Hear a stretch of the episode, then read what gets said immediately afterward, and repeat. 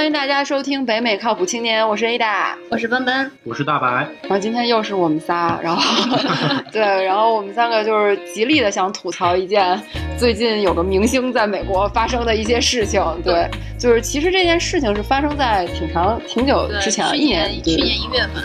对，然后当时其实已已经就是引起了大家讨论，就是说啊，那个周立波在美国吸毒什么的，结果今年就说他被放出来了。对，还是无罪释放。对，无罪释放，结果把事所有的事情都讲得特别离奇。我在美国生活，然后也想了解一些跟就是跟这些法律相关的这些案例嘛，对吧？然后也想知道就是怎么样能够避免以后，比如说你要是遇到诸如此类的情况，你怎么避免？然后就去看了一下他的故事，然后我觉得整个故事我真的有点觉得太复杂了，我都 抓不住重点。奔奔，你要不要给我们讲讲这故事怎么回事？我先跟大家回顾一下，就是他这个事情是去年一月份左右的时候，周立波跟这个唐爽，唐爽就是一个 MIT 的一个高材生，然后他们两个当时晚上在那个高速公路上的时候就被警察 pull over 了，被警察叫停了，就说他们是涉嫌开车，并且司机就是周立波在使用手机。停了之后呢，然后当时就说是经过他们的允许，然后但这个后来有争议，然后就搜车，然后搜车之后就发现他们车上有个包，包上有那个枪，然后还有那个吸毒的工具和白粉，当时就把他们就直接抓起来了嘛，抓起来之后关了一天，第二天然后他们就被保释出来，然后就开始调查这个事情，然后呢还采取了他们的这个 DNA 跟那个枪和毒品就是对比，就发现其实枪本身和毒品上没有周立波和唐爽两人的指纹。啊 DNA 对，只有那个外面的包上有周立波的指纹，反正因为这个原因呢，唐爽是后来立马就被释放了，DNA 完了就放了，然后但是周立波是一直到今年的几月份，反正就前几个月的时候，然后才被放，他当时是因为呃判定那个警察搜车不合法，是因为。本来说警察要搜你的车的话，必须要得到车主的那个同意或者有搜查证。然后，但是周立波是说他不懂英文，他没有听懂警察的意思。虽然说就是按唐爽的意思，他已经翻译给周立波了，并且周立波同意了。但是后来反正辩解的时候说是他听不懂，还没同意，啥也没说就搜了。哎，我我跑个题啊，如果警察说我要搜你车，我可以说不搜，不行？可以啊。哦，是这样，这个我刚来美国没多久，我其实看过这个相关法律，因为我们广大留学生啊，或者在美工作的。华人其实经常会开车，嗯，而且你会发现经常容易被 over 下来，对。然后这个时候，其实警察是没有任何权利去对你进行搜身或者搜车的。有一个前提就是你没有进行任何的犯罪事实。嗯，比如说举一个犯罪的例子吧，警察会有警犬，他带来叫来警犬，然后在你闻车，但这个警犬首先前提是也不能进你车，他在边上闻了一圈，如果他叫了。就说明你车里有东西，这个时候他是有权利去打开你的车，去搜你的车。但是在除了一般除了这种犯罪情况下，或者你比如说你很明显在车里头有枪有枪啊，嗯，玩手枪啊或者什么，这个已经构成一些犯罪的事实了。这个时候警察才可以。除了这种情况下，大部分情况警察是没有任何权利去进行对。哎，这我突然想起来，之前奥斯卡有一个电影，就是也是讲黑人的，我具体忘了是哪一部，但是哦是是吗？然后他他就是去搜了那个人的车，对，然后然后其实没有经过他同意，对，然后就是就说他歧视黑人嘛，就是因为他就觉得他是黑人，所以他有危险，然后就就去搜。其实我们就像一般遇到这种情况的话，如果警察要搜你车，你就给他说说，我拒绝你的 search。他一般如果你这样说的话，他一般就知道，他就放你走吗？这个他他不会放你走，他可能会，那他得给你一些理由，比如说你超速了呀，或者那个什么，这些他是可以给你开罚单或干嘛，但是他没有任何权利去，比如说让你下车，然后你可以你可以下车，但是他没有权利让你去。去搜你的身。其实我觉得这个就是，我想起来之前有人跟我说，说加州这边如果你超速的话，你是要管那个警察要 calibration，就是你要他测速你超多少的那个表。如果他出示不出来，他其实也不能给你开罚单。然后当时我想说，其实很多时候警察根本不给你出示那个，就直接给你开了罚单，你知道吧？然后就是有的时候好像你懂一些就能避免很多麻烦，对吧？加州这边就是你想想，他们每天要 pull over 多少个人？对，其实都很有点像老油条那种。对，他就是套你。话对说对，他说你可以不认罪，但是我现在只给你个单子，你到时候可以去法庭，你去法庭你可以去，比如说 appeal 或者你觉得你是 not guilty，但是你现在只是告诉你啊，你先出了这件事情，这是我的一些记录，然后你在上面签字儿，你会收到一封什么 ticket 的？那如这种情况下，如果你不签字儿会怎样吗？没试过，不知道。我也没试过，都听都听警察的了，对吧？我签了字回家哭了一下。我我是签了字回家大吃了一顿，一般。行，咱们回到这个事儿上，然后之后呢？嗯，就是把那个周立波不是就说没经过他的同意搜车嘛，然后当时就判定这个就是搜查的证据不合法，就给排除了。再加上而且没有搜出那个 DNA 嘛，嗯，所以就直接无罪排除了。然后所以就那个检方就撤诉了，然后就判周立波无罪释放了。嗯，哎，那你刚才不是说就是他从去年一月份就发生了这件事儿，然后到。今年才放出来，对对对。那他这中间是已经被关进去了吗？他中间被保释出来了。哦，他被保释。对他中间就是可能关了第二天，然后这个也是很蹊跷的地方嘛，就是那个周立波是第二天上午就被保释出来了，唐爽下午才被保释出来。然后这个也是我很想吐槽的，就是说那个当时周立波是叫唐爽，他就说周立波的老婆胡洁嘛，会就是出领钱过来把他们俩一块保释出去。嗯。然后所以那个唐爽就本来说我要不要叫朋友的，他就说你不用叫了，然后就没叫。然后第二天等到那个上午的时候，哎，就周立波一个人出去了，唐爽就被带到监狱去了，因为他们本来是都在那个看守所那，然后唐爽就懵逼了，然 后然后就一直到下午，然后才把唐爽给放出来。嗯，然后当时周立波一出来，就门口就堆了很多的那个记者，当时有很多人问他嘛，他就说枪是合法的。然后唐爽在出来的时候，他也说就媒体都已经大肆报道去了嘛，根本就没有人，就是他就再没有机会出来辩解什么的那种，就错过了一个机会。所以，所以唐爽和周立波是呃认识很久的朋友吗？他们俩认识好几年了，其实，他们俩就是那种最早的时候，就好像是吃饭的时候偶遇上的，偶遇上了之后互相认识出了对方，就他们俩认出了之后就各取所需，因为那个唐爽是属于。就科研界的人才嘛，还有 MIT 的高材生，而且还上过 MIT 的首页。就之前我有同学，他是呃，就跟他是校友，然后就其中校友也是 MIT 校友。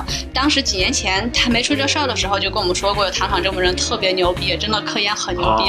尖端人才，对，真的是尖端。不是那周立波为什么要结交一个尖端人才？他难道不应该结交一些媒体或者是这种的吗？对，就周立波他们其实不仅是演艺人，也是商人。嗯，就他们自己也有搞那个就是教育。的那个项目，他们在哥伦比亚弄个教育项目，然后就就有意的去结交这种人才，就是就是后来他不是这个事件中还有一个某某嘛，就是说是陷害周立波枪的这个某某，他当时周立波拉着唐爽去某某家，就是为了给他的这个项目投钱，然后拉着唐爽去，就是为了用唐爽这个身份给他背书，就是这样。对，然后唐爽呢，因为他自己虽然是高尖端人才，但是他其实一直都有想要回国的想法，所以他就缺少这种，他就想找一个回国的 connection 这样。对对对对对，所以他们俩其实一直认识还是有有一段时间了。然后因为有私交嘛，像之前那个周立波还有就是有帮助过唐爽，就是说他唐爽在那个上海的时候当时受伤了，然后周立波帮他联系医院，所以那个唐爽对他是有感激之情的，就也是经常会帮他写一些文案或者帮他做 PPT 什么的。嗯，最后这个事情出来之后，当时就就唐爽他也没有说主动去出庭作证。他如果出庭作证的话，其实还是对周立波会很不利。嗯，因为首先周立波是知道警察搜车，他翻译了的。嗯，另外那个包他是就是周立波自己就是放上车的，但是里面的东西确实还不知道是不是周立波放的，这个不知道。嗯，但是但是他还是会就他的内容还是会对周立波造成很大的不利。但他就因为这个交情，他就没有去作证。然后为什么现在这个事情又炒这么火呢？就是因为今年那。那个周立波不是被无罪释放了嘛？嗯，然后他回国了之后，因为你知道国内对毒品是零容忍嘛，就缉毒队的那个艺人基本上都跪了嘛。虽然出轨队、出轨队的还可以，但缉毒队都不太行。已经在牢里开始自己拍电影了。对，他就很怕嘛。然后他当时就就释放了之后，立马就发了声明，然后他的律师也发了声明，律师还说什么那个毒不是周立波的 DNA 上面也没有，并且同车还有其他人。这么一说，这个暗示性就很强。嘛，啊，就说明是唐爽的，对，就是车里只有两个人，那毒品不是我的，车里还有别人，他这样说就直接指向那个，对对。那这对唐爽的影响就是说他不能回国了吗？他可以回国，但是很影响他的名誉。然后，而且他不仅污蔑他就是这个毒的事情，就说当时唐呃唐爽是协助某某陷害他。就收了某某的资助哦，对，然后就也是一份子，然后说他的什么律师费也都是某某给的，这样就说他是共犯嘛。然后所以当时唐爽就说他实在受不了了，而且加上当时就成都的市书记也给就是其中的校长打了电话，然后就问这个事情，然后再加上他也被人肉出来了嘛，说实在是受不了了，就觉得周立波做的太过火火了，然后所以他就发了一个声明，也很长的声明，决定出来接受采访了。可是我觉得啊，就是我我的感觉是，周立波做这个事情就是为了引起一个新闻嘛，就是一个热点，让大家又重新关注自己。可是就我看到他的那些采访说的那些乱七八糟的细节，然后把这件事说的特别复杂，然后就就很奇怪的那种，并没有让别人对他产生好感。对他自己都说不到一起去，就感觉。对我感觉就是，起码我听了，我就想说，有一种就是我也不想知道你们到底这里面谁对谁错，但是你肯定也不是什么好人的那种感觉。对对对，我觉得你是很理智的。然后，但是就还是有，我不知道是水军还是怎么的，我就看那些评论嘛，他采访那些评论，还是很多人都说，我相信波波是无辜的，就可能还他的不是他的影也不能影迷，就是他他这算什么贩子？有有可能，反正就有可能还讲的比较生动那种。而且最开始的时候是只有他参加采访嘛，他们还没有采访唐爽，就他的一面之词。然后就可能很多人也不知道他这个无罪释放是说证据这个关系，可能就觉得警察已经判定就不是他的了。所以后来唐爽有自己出来跟媒体说，是吗？对对对，唐爽也接受了采访。我就觉得这故事就是那种，如果你从周立波和他老婆的那个口径来看，就是一个非常离奇的一个故事；如果你从唐爽和某某的角度看，就是个非常直白的故事啊，就没有什么曲折那种。我就觉得像周立波他们真的，你你看，我当时是先看的周立波的采访，然后然后又看唐爽的采访。周立波的采访的时候，你就觉得对比非常鲜明。周立波和他老婆讲话就属于那种讲故事似的，对，讲故事。我觉得他应该是两分真话，七分扯淡，再有一分不知道说啥那种。他讲话的时候，比如你问他，你觉得这个事情啊，这个毒是你的吗？或者枪是你什么的什么的，他就不会直接回答，他就说，你觉得这个是我的吗？如果是我的，我还会在这儿吗？就他就是用这种方式，他就是模棱两可的，然后就是让你对，像唐爽绝对都是啊，我看到了他当时是什么什么样子，我没看到的我不知道，我不能乱说。就唐爽的回答非常的直击这个问题，非常直白，没有东的西的。然后这个波还会就是扯点什么，哎，我跟我老婆，然后就说说着他老婆也很支持他什么的，就会开始扯别的。哎呀，我们两个又互相信任，我们俩感情特别好，扯到哪去了？就我已经是一点五倍速看了，我还是加速。就真的是说话找不到重点，他就是想，就是想把你往别的地方绕，而且他还会像他老婆也会用技巧，他就是跟那个记者也会说，嗯，你发生这个这个事情，你说你会怎么想？是不是这样？就是他就会让记者去说他想说的那个话，就很明显就会，就是他会引导记者去说一些话，但其实不是事实，可是他觉得他想让记者对，他就把你的这个加上这个加上加上，你只能得出这个结论，就是转移话题啊。就他们俩的采访非常多的无关信息，就信息量真的是只能压缩一半吧，都不一定。其实对，其实这件事情，唐双也算是其中一个受害者吧。但其实我觉得咱们也不好评论这件事情到底具体是怎么样，因为也不知道。但是感觉上就是怎么说呀，在美国这边，如果你懂一些法律或者懂一些规避这些事情的。方法的话，就会给自己节省很多对很多麻烦。对，我就觉得看了唐爽的那个采访嘛，我就觉得虽然唐爽是个受害者啊，但我真的觉得他是个非常聪明的人。我觉得这个是如果再换一个小白留学生就被坑惨了。幸亏是唐爽这么聪明的人，但他真的是什么事情都能拿出证据。嗯，我就觉得他可能因为在美国也待了很久，待了九年了嘛，而且还交了一个白人女朋友，他可能那种美国的思想也比较受那种影响，他就知道什么事情要留票据、留证据，他是。什么东西？比如说，他跟那个呃某某两个，他当时找某某借了一万块钱。像可能我们平时找朋友救个急什么的，也不会说什么干嘛。对，但他们当时就开了英文的，就是很正式的那种借款借条例，什么时候还，然后抵押物是什么，就全部列得非常清楚。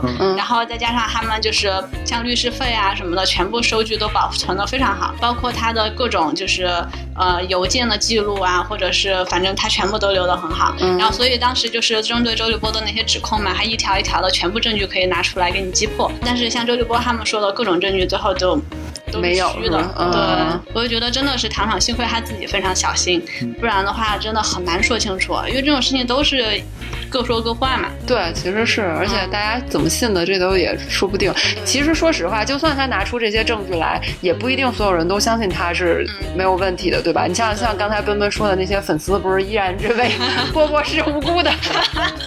我一直有一个好奇，就是说听起来这件事是比较简单的一件事情，就是搜车，然后发现车里头藏有一些就违法的东西，然后被他们俩被抓了，然后后来又保释出来了。嗯，对，就这些。那为什么会弄得这么复杂呢？就是因为周立波他们为了发展嘛，编了一个很大的故事出来。哦，就他为了他为回国回国发展眼球吗？对，不是他为了跟自己跟毒品没有关系，然后也为了对回国发展。其实这里面还有一个，就是刚才大白也说了，为什么搞了这么久，就是从去年抓到到现在都挺这么长时间，其实是审了很多次的，而就是他因为他一直申诉，就是说他要上诉，因为他觉得如果他要进去，他可能这辈子就完了吧。然后我觉得这可能也是我不会，就是或者说一般的普通的人不会做的这件事儿，就是你在反复的上诉，而且你知道律师费是非常贵的，就是你上诉这么多次，法院在判，然后再怎么样，就是这整个过程其实很痛苦的。他最后就是请了一个非常非常贵的律师，请贵的律师呢就做出了刚才奔奔就是那个辩护，就是说他搜车其实是不合法的，他找到了这个漏洞，他其实并没有真正的证明周立波或者说唐爽这件事情他无罪，你知道吗？而是找到了一个法律的漏洞，就跟以前辛普森的那种案件，在这儿就一个是这个方法是可以帮大家规避一些法律的，这怎么说啊？其实我觉得不太好，对不对？但是美国的这个整个的法律的体系，好像程序的正义就大于它本身结果的正义。就是说我如果程序不正义，导致我结果正义变得没有意义了，他就很注重这个，所以就造成大家找漏洞或者说想让自己脱罪的时候，都会去找这个程序上的漏洞。其实我觉得真是有好也有坏。当然你比如说程序不正不正义，就会造成比如说像刚才说的那种，就我警察可以随便搜你的车，搜你的人，你会感觉我没有人权，对不对？就凭什么我又没犯罪，我在路上开车，你不不能这样子做？然后这样公职人员就会有非常大的权利。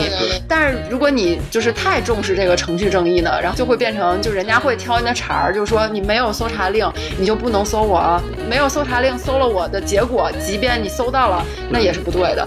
就这个我不知道你们怎么看？我觉得其实就是对我来说，我觉得这是一个很矛盾的东西。对美国这个确实，我觉得 A 大说的这个话题总结方就是一个是程序正义，一个是结果正义。嗯，你像还有一个例子就是你在法律上，你比如说提出一些证据，比如说录音或者拍视频，你这个必须得首先经过当事人当事人的同意。如果你这个是通过一些非法手段去得到的话，这个证据是没有效果。但有的时候这种情况下，这个其实才是真正的证据。对啊，对啊，往往可以证明这个。对，所以就有的时候就很矛盾。不过它那个结果正义和过程正义，就是它中间有一个平衡，就是说，如果比如说你这个搜查的这个过程不是符合规矩的，但是你的这个。就是结果，它是非常明显的，他还是可能会判你有罪。我觉得这就看律师和法官了，这就是。对，我就觉得像比如说你说像辛普森那个事情，就他如果嗯，就判他的那个东西，如果算是真的可以用的话，就判辛普森有罪的话，嗯，那其实按律师的说法，就是警察出现失误的这些空档，他真的是有可能让别人的指纹掺进来的，或者他如果要陷害辛普森的话，他是真的可以做到的。对。就虽然说我们都知道啊，不太可能，但是呢，其实还是有这个可能性的。对，那如果你觉得他判他有效的话，那很多可能冤假错案就会就会对对，就看你怎么判了。你是想这条线画在哪儿？就是你画在这儿，他可能正好就在线的这个被释放的这个或者被判无罪这个线这边，那他就就刚好就这样子。对对对。其实我们最开始总说美国法律好的一点是 case by case，就是说你每个 case 它有一个自己的，但是看这么看来，就是它其实也会对某一些证据或者某一些事情，它会设置一个线。然后我觉得只要有一个死的。线在那儿，就一定会有人会被冤枉，以及一定会有人被那个就是不小心释放了。对，就这种。对，这肯定的，没有办法做到那个。就算证据真的在那儿了，其实证据还是可以伪造的嘛，也不知道是不是真的。而且，比如说这么一个认罪的案子，你是可以无就真的是找各种的缘由也好，理由也好，不断的把这个案子打下去，直到打到他这个判你无罪为止。我觉得这个也是。就很多人说美国的法律很公正，其实我真的也觉得钱的影响太大了。嗯，对，我觉得其实不是那么公正。对你一个穷人的话，这个官司你肯定就死了，对，就就肯定会判了。其实我有的时候觉得，当然可能有点就是阴谋论的，对吧？就是我觉得这会不会就是美国司法界他们故意，也不是故意吧，就是他们希望看到一种，比如说律师，你这个官司拖的时间越长，需要我的时间就越多，对，那我的收入就是越多，创造就业机会。对，我觉得这是个普世的问题，普世的规律，就是不是说你司法就是说钱多就这样，所有东西都是因为资源是有限的嘛。那你有什么办法来分配呢？钱是一种方法，钱多的人分配的多，那可能危机也是一种方法。可能生命垂危的人更可能更容易得到资源。就这种规律是没法避免的，你除非你这个资源是无限的，可能还才能规避。所以我觉得这不仅是司法，所有事情都是这个样子。像他这个案件当时出来的时候，刚开始的律师就说你有三个选择，就是第一就是面对大众评审，就你不要律师，你自己去接受大家的提问；第二个就是你就认轻罪，他是被判了五项罪证嘛，呃，三项轻罪，两项重罪。然后呢，就说你去认个轻罪，然后可能就交到罚款做这个短牢就行了。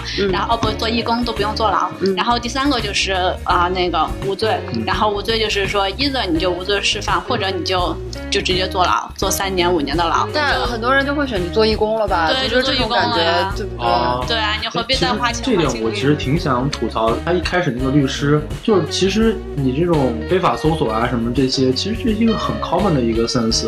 我觉得他的律师应该知道为什么他一开始没有去拿这一点。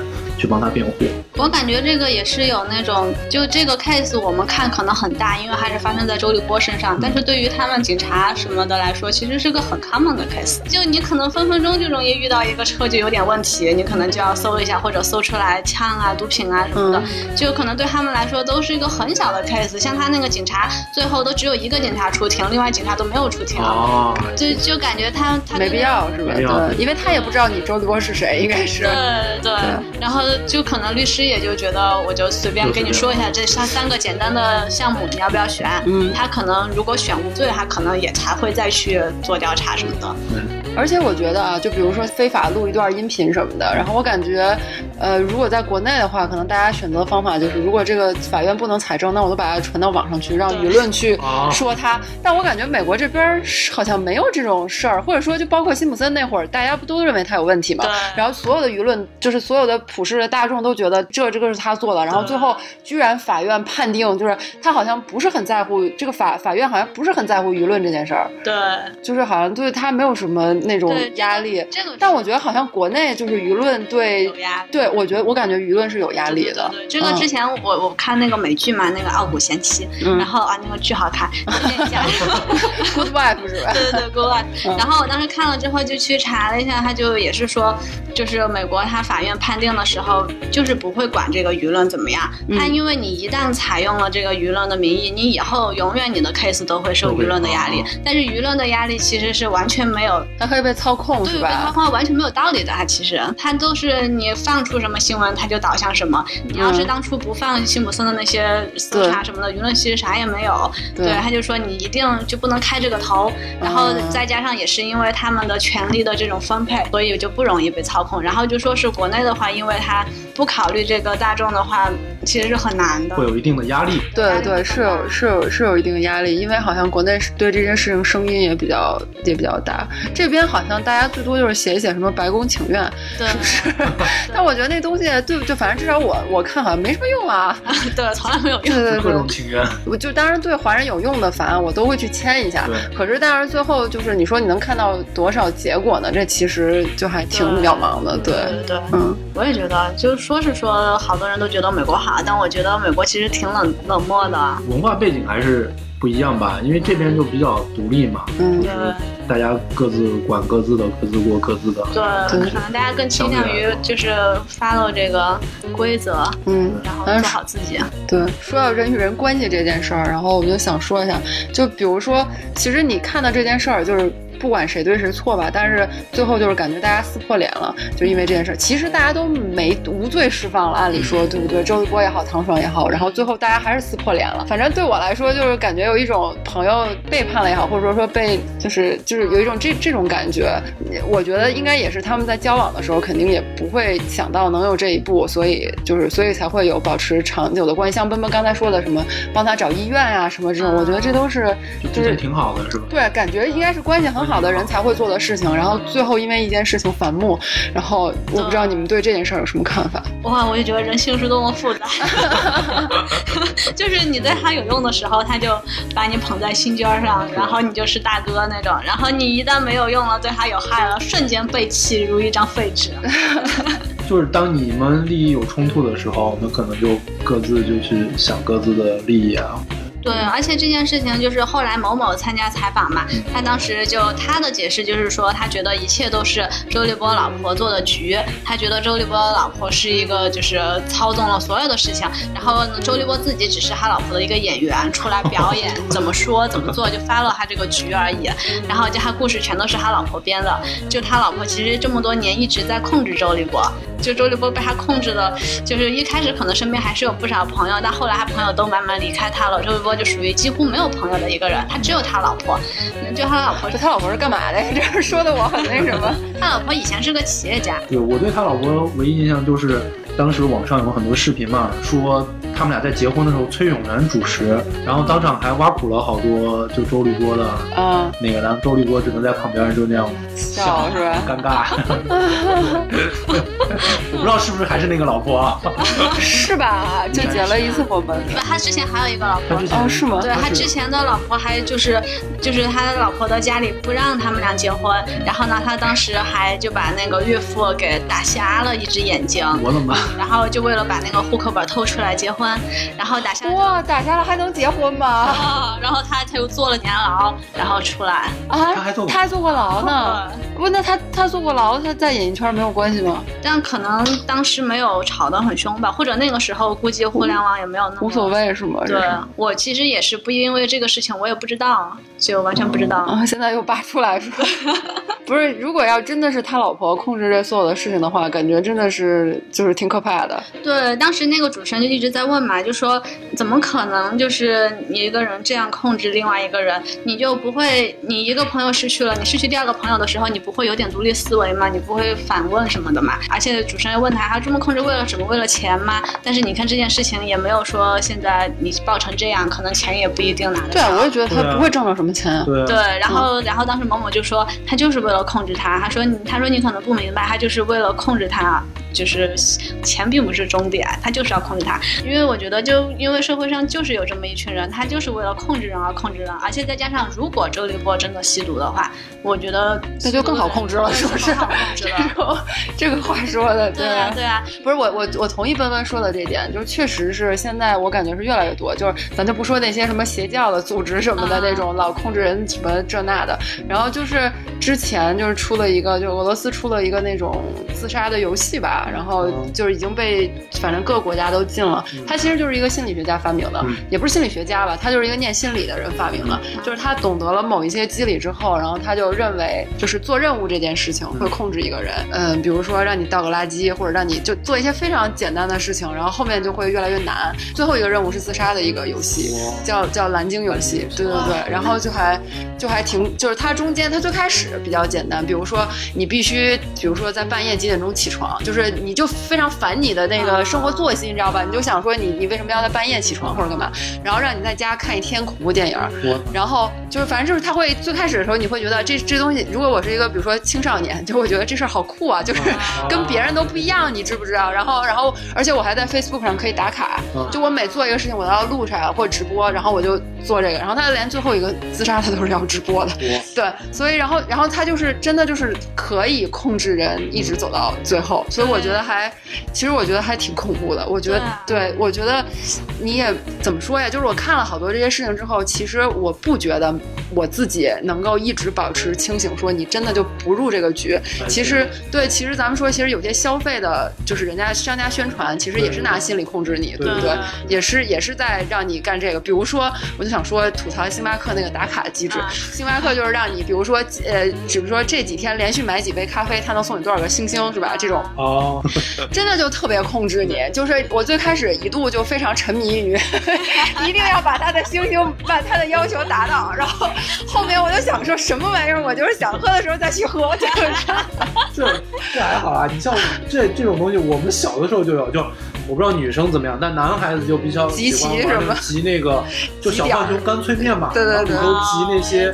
球星卡呀什么的，对，就我一定要集到，就是比如说这一套从它有编号，从一到五十或从一到一百，我就一定要到集齐。但是他们干脆面就很聪明，对，就会把某一两两个不出是吧？对，他就就给你出的很少，可能可能一个工厂里头就一包里头有吧。就假如说对啊，然后你就不停的要买，我记得我当时动不动就买十包，我就不会就不吃，就是十包就是全东西，就是为了卡，对不对？它其实我觉得你当时如果是放在现在啊，他如果网上放个 app，你还可以进里面有一群人一起打卡，你还会买的更多。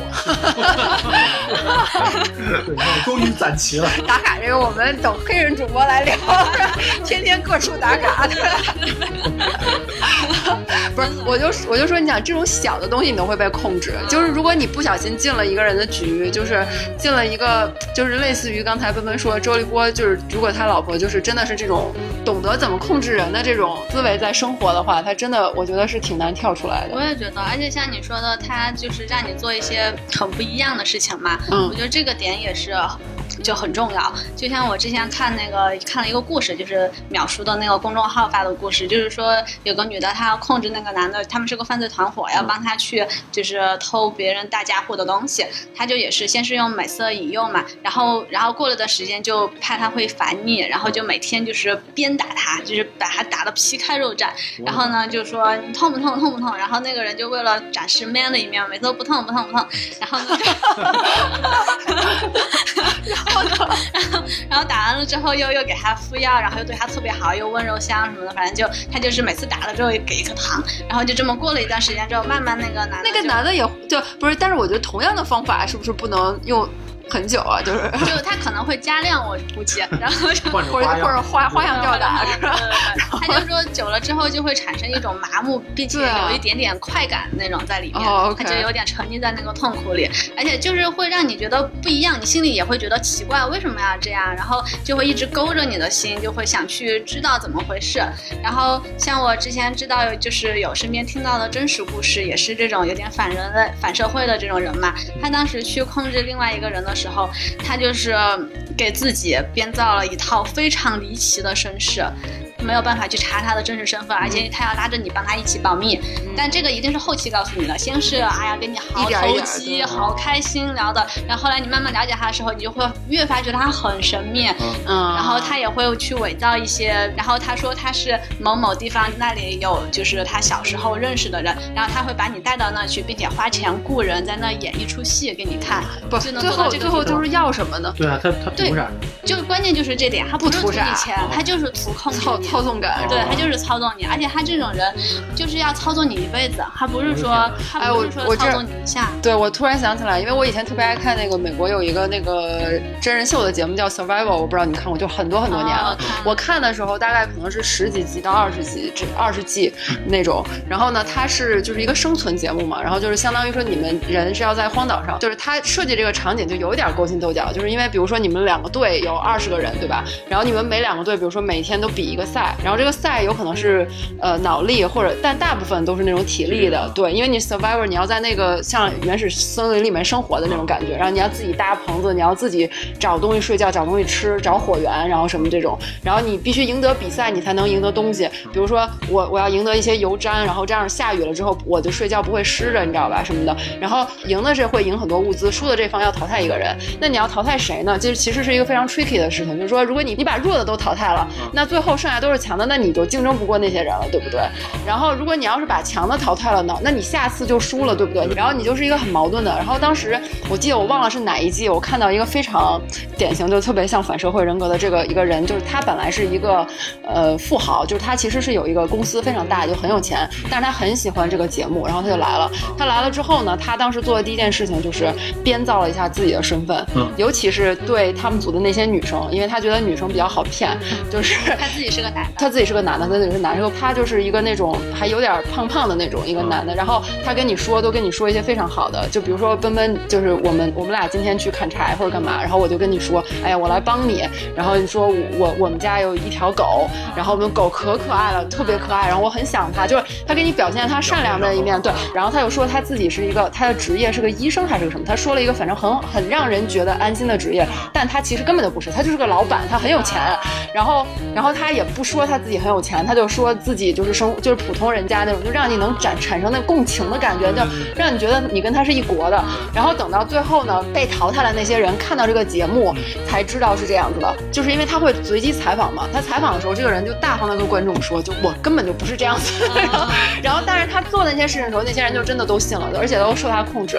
然后呢，survival 最后一集是什么呢？最后一集是最后剩两个人，就是一组一个人嘛。然后淘汰的那些人去选这两个人。啊。我现在有点忘了最后那个人赢了没有？对，但是但是很多人选他，就是即便你知道你被他骗了，你知道你，我觉得这是反社会人格的一种。但是问题就是说，即便你被他骗了，最后那些人还是会选他。我这是 就就我有一点，就反正我当时看了那集，说我有点。哇，你这么说，我好像对那期有印象。我觉得这种真的就很典型的是，因为像我说的那个人嘛，就也是这样的，就是编自己故事，然后另外他非常得意，就是他控制人这件事。事情，他真的就是像那种电影里说，为什么坏人杀死这个好人之前要说一大堆话，然后这样不自己作死的吗？最后都是。但真的这种人，他就是很想跟人讲，他他就是成功了之后，他就是要倾诉。当时我说的这个人，他也是，他他其实已经控制别人了，但是他就是忍不住，他最后自己说的，他说我其实是骗你的。但是他还是想控制，那他就控制不住，他就觉得自己很成功，其实他就忍不住要炫耀，然后但是他又忍不住还是想继续控制下去，就是一种病态的。我觉得咱们说回来，现实生活中你怎么能判断你这个朋友他反社会呢？这个很难，因为我当时因为这个事情我就去搜了一下嘛，因为感觉从来没听过，然后结果就看网上说，其实得这个反社会人格的这种人比我们想象的多，嗯，而且他们大多混得很好，嗯，是。你你可想而知，对，有这个能力能让你去。能能让你听从于他，至少不是，或者说他有这个 motivation，就是他内心有一股力量，就是让他就是必须要控制别人。比如说，比如说现在你可以控制和可以不控制，对不对？然后你觉得太烦，控制别人要想那么多事情，你可能就不控制了，对吧？他就是有那个 motivation 要去做这件事儿。我觉得大家都差不多，但是如果你对这件事情非常感兴趣，以及投入了很多时间去做这件事情的话，你就会比如说控，你就会控制别人，控制很好。我觉得是这样的。如果你心里根本就没想控制别人的话，你这件事情你就不会。就不会怎么对，因为他的心思就花在控制别人上了，而且他又不求回报。对，真的是。但你换一个方式想，就是如果要是谁，比如说对我特别好。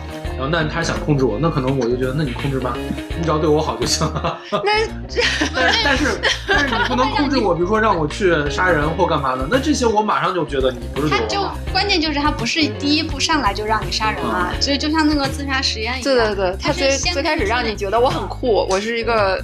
对，就是很很很不一样的小孩儿。对，而且一般这种人，他们都是那种就自命不凡嘛，他觉得自己是不一样的，觉得自己，而且就说是得这种人的，就反社会的人，他们自己知道自己是反社会的。嗯，因为他就是属于那种没有任何的道德社会道德规则，他只要你能够听我的，什么道德规则他根本就不 care。然后所以说就是他能够。演出任何他想演的东西，他不会受任何良心的谴责，所以就可能比起很多正常人来说，他们才是更好的演员，你就更容易被他骗，你根本就不知道他说的是真的还假的，他自己都不知道自己是真的假的那种。哎，我觉得说回来啊，就是其实就是咱们说这种交友是就是是不是合适的这个，其实我觉得这件事儿也有一个问题，就是说，呃，因为唐爽可能在美国，然后其实他比如说想回国发展，就非常想结交一些国内的人，我觉得很。很多在咱们这边的华人都有同样的问题，因为我们之前也聊过，你到底是留在美国好啊，还是回国好呀？其实就是这是一个有好有坏的事情嘛。然后，但是其实大家会留一个这样的后路，然后这样的后路就会造成你因为这件事情去结识一些有国内，尤其是他们有资源的人。对，但是其实我感觉可能还是美国生活比较单纯一点儿，就是你可能碰到这样的人的机会会比较少。像唐爽可能就，尤其是我觉得可能学术界是吧？尤其美国学术界，那相对来说确实简单一点点。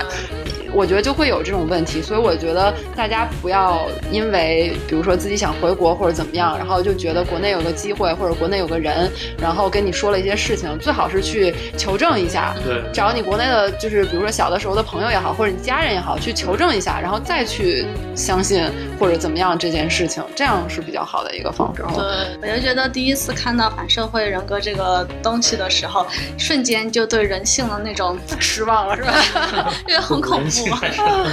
我们要多看一些其他 正能量。对，看一些正能量的事儿。好吧，希望我们今天的话题也给大家带来点正能量。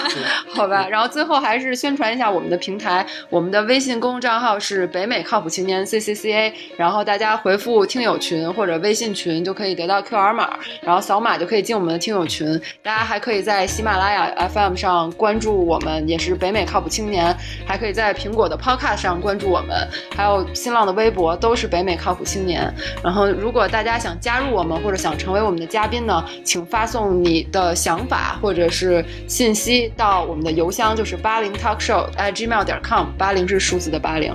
好吧，那今天就到这儿，大家拜拜，拜拜拜。